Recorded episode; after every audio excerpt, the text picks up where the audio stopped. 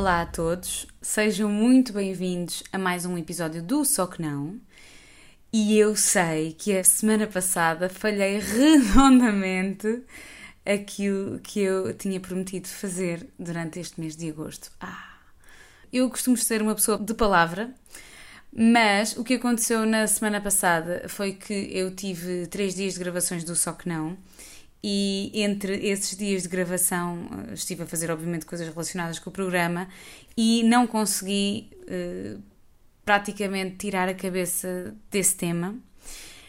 Achei que fazer um podcast também sobre esse tema, ou seja, também sobre o tema das gravações, seria uma coisa um bocadinho repetitiva e então optei por uh, vos poupar a, esse, a essa repetição do assunto. E por isso mesmo é que fiquei com um episódio pendurado. Pronto. Isto não quer dizer que eu não seja uma pessoa carregada de boas intenções e que tinha a intenção inicial de uh, vos dar episódio todas as semanas e conto, espero, uh, quero isso para mim, que seja essa, uh, que seja essa a coisa que eu vou conseguir fazer sem vos falhar. Mas se vos vier a falhar, pronto, perdoem-me. Qualquer coisa, uh, peçam-me justificações nas minhas redes sociais, como sempre, sobretudo no Instagram, que é aquela em que eu respondo mais rapidamente. Portanto, já sabem, Joana Martins PT. Podem sempre vir pedir-me justificações. Bom, depois deste preâmbulo, o episódio desta semana parece um tema repetitivo aqui no, no nos episódios do, do, do, podcast do Só Que Não. Uh, e infelizmente tem sido um tema uh, do qual não dá para escapar, e é o tema do racismo. E esta semana gostava hum, de começar por falar convosco sobre um post que eu vi que me deixou a pensar. O post é do apresentador Manuel Luís Goxa, que não precisa de apresentações, logicamente, um grande apresentador da TVI. É homossexual, tem um marido, eh, vive, acho que fora de, de Lisboa, tranquilamente na sua vida é uh, uma pessoa que, apesar de pertencer à comunidade LGBT, uh, eh, é privilegiada no sentido em que tem um bom emprego, uh, é respeitada pela sociedade, sobretudo pelas senhoras mais velhas que assistem aos programas que têm vindo a apresentar há tantos anos, que começou na RTP, logicamente, como grande parte dos apresentadores mais antigos e que agora então está na TVI. Ora, o uh, Manuel Luís Goxa, eu já trabalhei uh, na TVI, eu estagiei uh, na, mais na área técnica, fiz um estágio em, em mistura e, portanto, eu já conheci, já privei com o Manuel Luís Goxa e é uma pessoa muito simpática, não tenho nada a, a dizer. Uh, sempre foi sempre muito cordial comigo e até se metia comigo porque eu sou Capricórnio e há 10, 12 anos uh, eu era um Capricórnio muito introspectivo. E quando eu falo aqui de, de, de signos, eu sei que há muita gente que não acredita em signos.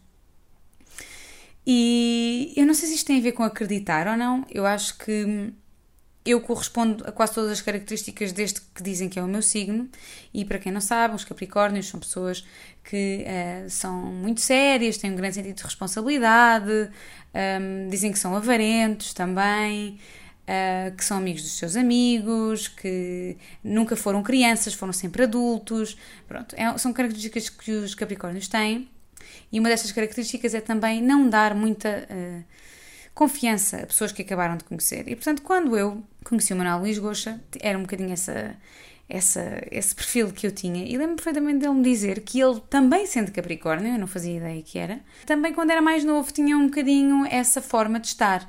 E depois disse: Mas olha, filha, quando tu entrares nos 40, 50 anos, isso passa-te e, e vais por aí fora e nunca mais vais parar. E vais-te borrifar para aquilo que os outros dizem. Não é por isso que eu tenho este feitio. Uh, aquilo que os outros dizem uh, nunca me impediu de dizer aquilo que eu também quero dizer. Uh, mas dou-vos um bocadinho esta, esta, esta introdução, porque este post que, que ele fez no, no seu Instagram me deixou a pensar sobre isto de nós queremos dizer aquilo que nós pensamos de uma forma rápida, eficaz e eu não quero saber do que é que os outros pensam, eu vou só dizer aquilo que eu tenho para dizer. Mas se calhar é melhor ler-vos aquilo que, que ele que ele publicou no Instagram. Ora, ele publicou uma fotografia em que aparecia o Olavo Bilac com o André Ventura e dizia o seguinte: Olavo Bilac atuou num jantar do Chega. Trabalho é trabalho. Depois tirou uma foto e, pelos vistos, foi arrasado nas redes sociais a ponto de se ter visto obrigado a dar explicações no seu Instagram. A única coisa que vejo de errado nesta foto é o facto de não ter sido respeitado o distanciamento físico, pois eu tanto tiro uma foto com André Ventura como com Catarina Martins, se me pedirem, claro, e a metro e meio de distância de cada um. Já agora, uma pergunta. Como estou de férias e posso ter perdido alguma coisa, já não vivemos em democracia? Agora podem-me arrasar à vontade, que não dou explicações, já chega. Foi este o post que o Manuel Luís Goxa uh, fez no seu Instagram aqui está um bocadinho desta personalidade que eu, que, eu vos, que eu vos disse que os Capricórnios têm e que, pelos vistos, e segundo o próprio, conforme nós vamos envelhecendo, vai ficando cada vez mais, mais à tona. O Manuel Luís Goxa tem uh, não sei quantos anos, uh, mas já o, já o conhecemos há anos suficientes para saber que, com o tempo, de facto, ele tem vindo a ficar mais solto. O que eu vejo de errado neste post é que o Manuel Luís Goxa pertence a uma minoria a minoria uh, da comunidade LGBT, uh, eh, que se uh, estivesse dependente daquilo que o partido deste senhor Ventura acha, era uma comunidade que não teria os mesmos direitos que tem todo o resto da população, que não pertence, no caso, à minoria LGBT, mas a qualquer outra, como bem sabemos. Vivemos numa democracia, sim, e é precisamente por vivermos numa democracia que o Manuel Luís Goxa tem espaço para ter a vida que tem, e à qual tem direito.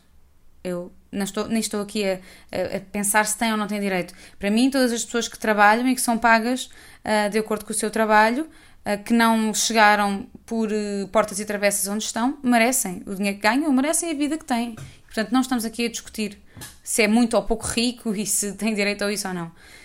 O que estamos aqui a, a pensar todos em conjunto é como é que Manuel Luís Goxa não está do lado certo como é que temos que explicar a esta pessoa que ser tolerante com os intolerantes um dia vai fazer com que ela possa deixar de existir? Ou possa deixar de ter direito àquilo que tem direito enquanto ser humano enquanto contribuinte no mesmo país? É isso que me faz diferença.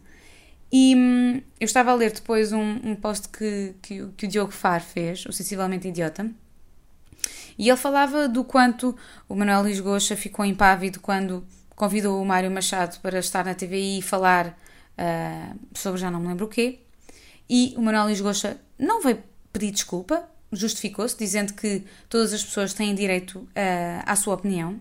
Também já teve lá a Maria Vieira, que é uma forte apoiante do, do, do Chega, o que me deixa muito triste porque eu sempre gostei muito da Maria Vieira e a Maria Vieira uh, vem de um meio artístico que é conhecido por, no fundo, receber toda a gente, sobretudo a gente que é diferente e que não pertence àquilo que é o, que é o mais normal. E portanto, o Manuel Luís Goxa tem tido um papel essencial na normalização da extrema-direita, no fundo. Ou pelo menos destas opiniões, porque calculo que o Manuel Luís Goxa não apoia a extrema-direita, logicamente, um, mas dá espaço e dá tempo de antena uh, que estas pessoas possam então falar sobre aquilo em que acreditam. E eu acho que sim, a nossa democracia serve para que nós possamos todos falar sobre aquilo em que acreditamos, mas também é anticonstitucional uh, discriminar. Está lá, tem lá os vários pontos em que é contra a Constituição discriminar. E portanto, estas opiniões, que muitas vezes parecem tão politicamente corretas na forma como são explicadas, nós sabemos o que é que tem lá dentro. E portanto, é tão grave que o Manuel Luís Goxa fale de democracia e de André Ventura na mesma frase porque é a democracia, sim, que permite ao André Ventura estar sentado no nosso Parlamento, uh, mas não deverá ser a sociedade em geral a dar-lhe mais espaço do que esse. Porque se ele lá está, é só porque nos uh, cadernos oficiais não estão todas as coisas que efetivamente o partido de, desse senhor defende, mas nós sabemos que está lá. Mas nós deixamos que hajam uh, que haja manifestações que dizem que Portugal não é racista e logo a seguir eh, lemos uma notícia, como eu li ainda há um ou dois dias, sobre no passado sábado uh, ter havido um grupo de nacionalistas que pôs máscaras brancas na cara, muniu-se de tochas para protestar contra o racismo antinacional e homenagear polícias mortos em serviço em frente à sede da SOS Racismo. Eu acho que todos nós já tivemos a oportunidade de ver como é que se uh, vestem, vestiam, vestem, os aficionados do Ku Klux Klan, que se vestiam todos de branco e que andavam com, com tochas a aterrorizar as minorias nos Estados Unidos. E isto faz-nos lembrar isso, não é? Se vocês tiverem a oportunidade, vão, uh, procurem no, no Google. Uh, eles auto-intitulam-se uh, a Resistência Nacional e o público diz que tem nas suas fileiras membros de organizações como, entretanto, suspensa Nova Ordem Nacional, que foi criada pelo Mário Machado, uh, o tal convidado que já esteve na TVI a falar sobre a sua opinião. O grupo Portugal Hammer Skins, que são os skinheads, não é? Que todos nós sabemos uh, o que é que defendem. O grupo de adeptos uh, 1143, uh, que diz ser afeto ao Sporting. E para além disso tem ainda também pessoas do Partido Nacional Renovador e, obviamente, do Partido Chega. Eu fui ver o vídeo que foi partilhado no YouTube acerca uh, deste, desta atividade que a Resistência Nacional resolveu fazer, fazer no, no passado sábado, em frente à sede da SOS Racismo. E este vídeo é um bocadinho triste, uh, na verdade, ou seja, tem aquelas músicas épicas do costume, a fazer puxar pelo nosso sentimento patriótico, uh, mas as imagens mostram, sei lá, 20 pessoas no máximo com tochas que com certeza compraram no Aqui Uh, porque, quer dizer, hoje em dia já é complicado uh, encontrar tochas, não é? Uh, Dá-me ideia que na altura do Ku Klux se calhar era mais fácil só incendiar um pau e ir para a rua, mas agora é mais complicado aqui no meio da cidade. E então lá foram eles, com tochas compradas no Aqui, fazer uma manifestação quase silenciosa, em que gritaram algumas palavras de ordem a dizer que estavam ali pelo país, pela identidade nacional e a homenagear então os polícias mortos pelos jovens. E é isto que aparece no vídeo e jovem está entre aspas. Gostava de saber porque é que está entre aspas. Ora, eles resolveram fazer esta manifestação no dia 8 do 8, uh, 8 do 8, que, segundo consta, uh, é uma referência uh, HH, porque o H é a oitava letra do, do alfabeto, e que é uma referência um, ao Hitler. E que é, tem aquele, aquele, aquele gostinho a fascismo, não é? Declarado. Por isso é que é tão perigoso uma figura tão importante como o Manuel Luís Gosta, porque é uma figura muito importante no nosso país, fazer um post desta forma e perguntar se já não vivemos em democracia. Eu sei que as redes sociais são, são cruéis às vezes, e às vezes são exageradas, são hiperbólicas, discutem demasiadas coisas. Há demasiados treinadores de bancada que vivem atrás de um mini ecrã e que disparam fel. Eu sei disso. Há inúmeras figuras públicas que eu associo com o bem que são bombardeadas todos os dias e que nem por isso tentam ser minimamente polémicas. Mas, uh, neste caso, quando o Olavo Bilac atua num jantar do Chega, eu acho que isto é, é, uma, é uma mensagem errada, não é? E aceitar uh, atuar num jantar do Chega, sendo pago para isso ou não, acho que é um, ir um bocadinho contra, se calhar, os princípios das pessoas que o admiram. Um, e portanto, é normal que as redes sociais, se calhar, o tenham tratado mal. Agora, porquê que o Manuel Luís Goxa, que não é tido nem achado nesta conversa, resolve fazer este post com uma fotografia do Olavo Bilac e do André Ventura em que ele não está. E todas as fotografias de Manuel Luís Goxa são dele, da vida dele, do companheiro dele, dos cães dele, das férias dele. Porquê que há uma necessidade dele fazer este post durante as férias dele a falar sobre este assunto? Porquê? Diz que tanto tirava uma fotografia com o André Ventura com a Catarina Martins. Porquê? Se durante uh, os períodos de eleição não o vi publicar uma fotografia a apoiar, um candidato em particular, qual é esta necessidade de fazer este post que vem do nada, a propósito de coisa nenhuma? Alguém perguntou alguma coisa? Mas pronto, se nós formos a pensar, o Manuel Luís Gosta também é de uma altura uh, muito anterior à nossa, em que todos estes assuntos eram escondidos, muito escondidos na sociedade. Os homossexuais viviam escondidos, uh, o racismo era ok. E isto leva-me leva no, no fundo ao próximo tema. Eu ontem estive a ver uma série que é uma minissérie, tem dois episódios, uh, que se chama Ruth, Ruth com TH. Uh, e é uma, uma, uma minissérie que estreou em maio de 2018 e que está agora na, na HBO, né? por isso, se quiserem ver, está lá. É uma série uh, de biografia sobre o Eusébio, quando o Eusébio veio para Portugal. E na verdade, o rapaz que faz de Eusébio tem muito, pouca, muito poucas linhas uh, e nós nem nunca o vemos dar sequer um pontapé numa bola. Eu acho que não há um pontapé numa bola na série inteira. São dois episódios, não há, não se vê ninguém jogar a bola, o que é estranhíssimo, não é? Numa série que, que fala sobre o Eusébio, que, hello, um, foi aquela figura do futebol nacional.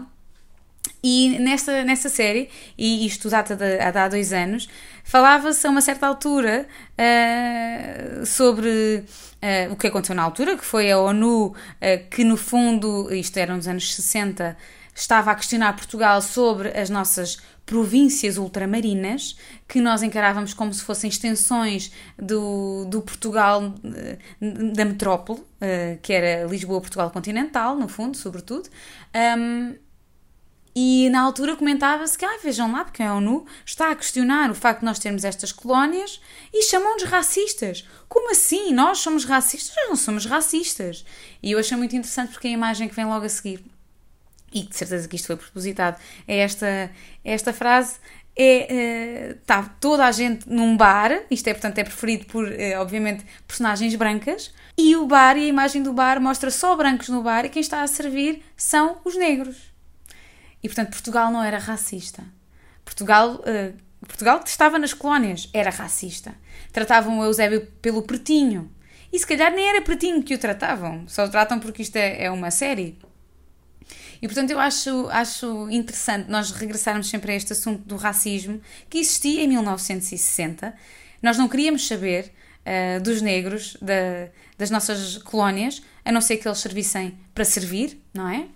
Uh, mas depois havia esta pérola do Índico, como lhe chamavam a Eusébio, que tinha um pé esquerdo incrível e que andou aqui a rolar entre o Sporting uh, de Lourenço Marques e depois o Benfica de Lisboa e depois o Sporting de, de, de Portugal. E portanto eu, eu, achei muito interessante esta, esta minissérie que falava também do racismo e como é que na altura o Eusébio a quem chamaram a Pantera Negra, era encarado pelos portugueses, os portugueses de cada metrópole. Sempre foi encarado com racismo. Portugal é racista. Todos nós somos racistas. Aliás, se vocês tiverem uh, a felicidade de ir ver a peça do, da Avenida Q, eles falam, têm uma, uma canção só sobre isso, que é todos nós somos um bocadinho racistas. E somos mesmo. Por mais que nós queiramos, há muitas coisas que estão na nossa linguagem e que nós temos que fazer algum esforço para conseguirmos fugir delas, não é? Aquela expressão do então, mas não, não, isso não me dás a mim, então, mas porque sou preto? Quantos de nós já usamos essa expressão, não é? E usamos. Nós nem pensamos sobre aquilo que estamos a dizer. Acho que esta série, na verdade, podia estar mais bem conseguida. É uma série realizada por António Pinhão Botelho e produzida por Paulo Branco. Acho que falta-lhe ali algumas coisas, mas ajudou-me ali a perceber que, de facto, o Eusébio nem tinha noção de, de, de, daquilo que vinha criar, da, da, da, inimizade que veio criar entre o Benfica e o Sporting, só por ser mesmo muito bom jogador. E portanto, uns queriam pagar-lhe em pães de leite, outros queriam pagar-lhe pagar à mãe dele para que a mãe abdicasse dele, que ele viesse, pudesse vir para Lisboa. Eu não sabia, mas o Eusébio, quando chega a, a, Lisboa, tinha 16 anos e nem sequer tinha a quarta classe. E foi preciso. Isto é o meu cão que está a tentar uh, entrar aqui no quarto nem tinha a quarta classe, portanto ele teve que fazer a quarta classe para poder fazer parte das inscrições na Federação Portuguesa de Futebol. Portanto, é, é uma série engraçada, se quiserem ver. Só, já pensaram que só muito mais tarde, só 15 anos mais tarde, é que Portugal se libertou dessa ditadura e pôde finalmente libertar as colónias? E quantos dos nossos homens foram lutar para o ultramar sem noção, sem noção do que era o inimigo? A única coisa que lhes disseram foi: se vires um negro, dispara. Eles nem sabiam com quem é que estavam a lutar. A maior parte deles tinham feito a tropa, o básico. E isto é um tema, na verdade, que vai ser falado numa das entrevistas do Só Que Não, uh, pelo Daniel, uh, que vem falar sobre racismo.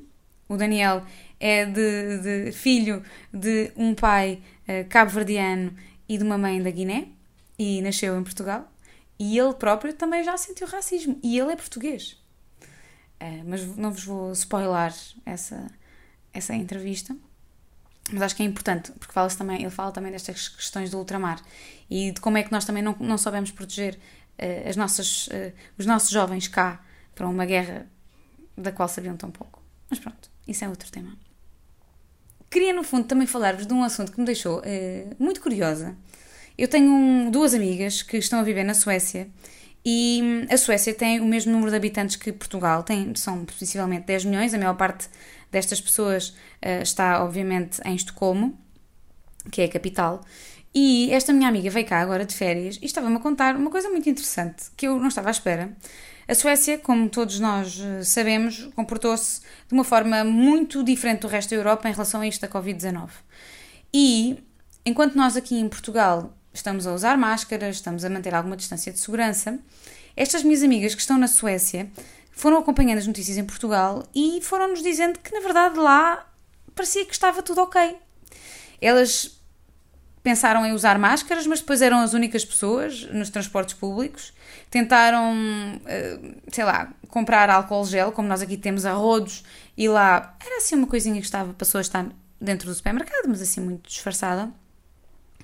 Eu fiquei um bocadinho desapontada com a Suécia, não é? A Suécia eu encaro como um país do norte da Europa e todos nós temos um bocadinho aquele preconceito de que os países do norte da Europa são super organizados, super metódicos, que uh, têm um sistema social completamente diferente do nosso, mas que dão, dão grande prioridade à vida pessoal, uh, dão grandes direitos sociais, ou seja, para nós constituirmos família, para as pessoas que têm filhos ficarem muito tempo com, com, com as crianças em casa. E portanto a reação deles a esta questão do Covid-19 foi um bocadinho inesperada. Eles neste momento têm 5 ou 6 vezes mais de óbitos do que nós, portanto, com a mesma população, têm 5 ou 6 vezes mais de, de, óbitos, o que nos mostra que, mesmo que isto seja uma chatice, andarmos de máscaras e esta, este distanciamento social a que, entretanto, já nos habituámos, uh, está a ter alguns efeitos positivos. Mas uma coisa que, que, me, que me surpreendeu nisto da Suécia é que esta minha amiga que veio de férias estava a comentar que ela não se sente segura na Suécia. E isto fez-me pensar também nos meus próprios preconceitos. Ela disse que lá na, lá na Suécia, em Estocolmo, há tiroteios. Quando eu penso na Suécia, não penso num país em que haja tiroteios. Para além disso, ela também me disse que eles lá não seguem o mesmo direito à proteção de dados que nós cá temos. Por exemplo, disse-me ela que se ela adicionar o nome dela no Google, nome completo, que o nome dela vai sair em três ou quatro sites que conseguem dizer a toda a gente onde é que ela mora, com quem é que ela mora, quando é que se mudou para essa casa e o que é que ela faz. Ou seja, aquele trabalho imenso de stalking que nós temos uh, que fazer quando precisamos de encontrar alguém na Suécia é bastante facilitada e é bastante perigoso. Portanto, não, não, não, me, não me surpreende que eles lá uh, tenham tanta facilidade em, sei lá, levarem a cabo tiroteios, porque se calhar é fácil, não é? Olha, quero matar aquela pessoa, olha, mora naquela rua tal, no prédio tal, com pessoa tal. E para além disso, diz ela, eles também não são, não, não são das pessoas mais afáveis do mundo, mas isso é normal, ou seja, é uma questão cultural mas que não são muito equilibrados, uh, diz ela. E eu, eu achei isto interessante e acho que isto vem muito na linha desta coisa dos preconceitos, porque nós até em relação, nós temos muito preconceito em relação a nós portugueses e a forma como os outros países nos veem. Ah, porque somos bimbos, ah, porque as nossas mulheres têm bigode, ah, porque os nossos homens só servem para trabalhar nas obras. Eu quando vi aquele filme português, O Gaiola Dourada, que tinha a Rita Blanco e tinha o, o Joaquim de Almeida nos principais papéis e que eles eram uma família uh, e estavam em França, eu até fiquei muito orgulhosa da forma como, como nós possamos ser encarados lá fora. Sermos porteiras, trabalharmos nas obras, são trabalhos como deve ser, são trabalhos humildes e que têm todo o valor. Portanto, quando nós pensamos no, no, preconceito que os outros países têm em relação a nós, se for este, eu acho que é o melhor que nos pode acontecer. O meu preconceito em relação à Suécia está completamente enganado. Se eu acho que aquilo é. Eu achava até falar com esta minha amiga que aquilo era um país orientado. Obviamente que eles recebem melhor do que nós, hein? Eles recebem melhor do que nós, mas, por exemplo, não têm uh, subsídios de férias nem de, nem, nem de Natal. Quer dizer, isso não é uma coisa que faça parte da, da cultura deles, por exemplo. Mas recebem melhor do que nós. O, o, o ordenado mínimo lá é acima, acho que é 1800 euros, se não me engano. Portanto, Uh, e dizem-me as minhas amigas que não é assim tão diferente depois as rendas, por exemplo, em comparação com aquilo que nós pagamos em Lisboa. Mas quer dizer, nós temos uma série de apoios depois sociais que eles não têm. Eles não vão ter direito a reformas, por exemplo. Têm que ter os seus planos para poupança reforma já feitos de antemão, porque se calhar quando chegarem a velhos, é isso ou nada. Portanto, eu acho que esta questão dos preconceitos, nós temos preconceitos também com os países e com a forma como encaramos os outros uh, e como achamos que os outros nos encaram a nós. E às vezes é bom. Nós temos, temos, nós temos aqui grandes problemas estruturais, claro. Nós temos uh, racismo sistémico, temos um machismo que, que, existe na sociedade de uma forma tão enraizada que nós achamos que é só a forma de nós viver, não é só cultura. Nós temos muitos problemas de conceitos, temos coisas basilares que ainda não estão cuidadas. Mas também há, às vezes há, há coisas em que nós devíamos ter um bocadinho mais de de orgulho ou de descanso, pensar assim, olha não, o meu país pode ter estes, estes problemas, mas se nós todos contribuirmos para, para ajudar a melhorá-los, então, bom, a nossa base pode ser que não seja assim tão má. Isto sou eu a ser otimista, porque eu acho que às vezes também é preciso ser um bocadinho otimista. E eu sei que aqui no podcast e mesmo no Só Que Não nós tratamos de alguns assuntos que podem ser menos otimistas, e então achei que vos devia dar também este ponto sobre o orgulho que nós também devemos ter no nosso país e sobre os preconceitos que nós temos, que às vezes são só mal informados, não é? Mas pronto, quis partilhar isto com, convosco. O, este episódio já vai longo uh, e, e, e, na verdade, é um tema, sei que é um tema que é um pouco repetitivo, mas queria mesmo discutir algumas destas ideias convosco. Já sabem, se tiverem algumas sugestões de temas, partilhem nas minhas redes sociais, Joana Martins PT. As gravações do Só Que Não já estão finalizadas para esta segunda temporada, mas algo me diz que teremos uma terceira, portanto eu ainda vou selecionar das inscrições da, para a segunda temporada, que foram muitas, também novas vozes para falar numa possível, e eu estou a rezar para que isto seja verdade, uma terceira temporada.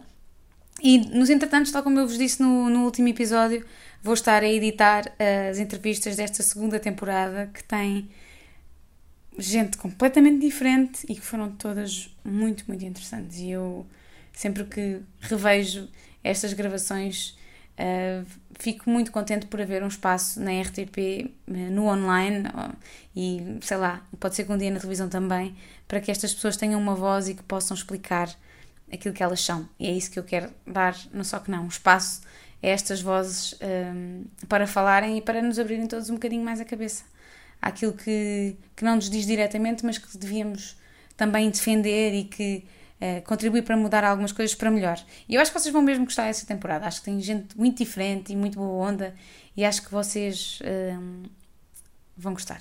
Portanto, agora uh, é passar as minhas próximas horas a editar isto tudo e depois em outubro, então estreia a segunda temporada do Só Que Não. E eu espero mesmo que vocês gostem.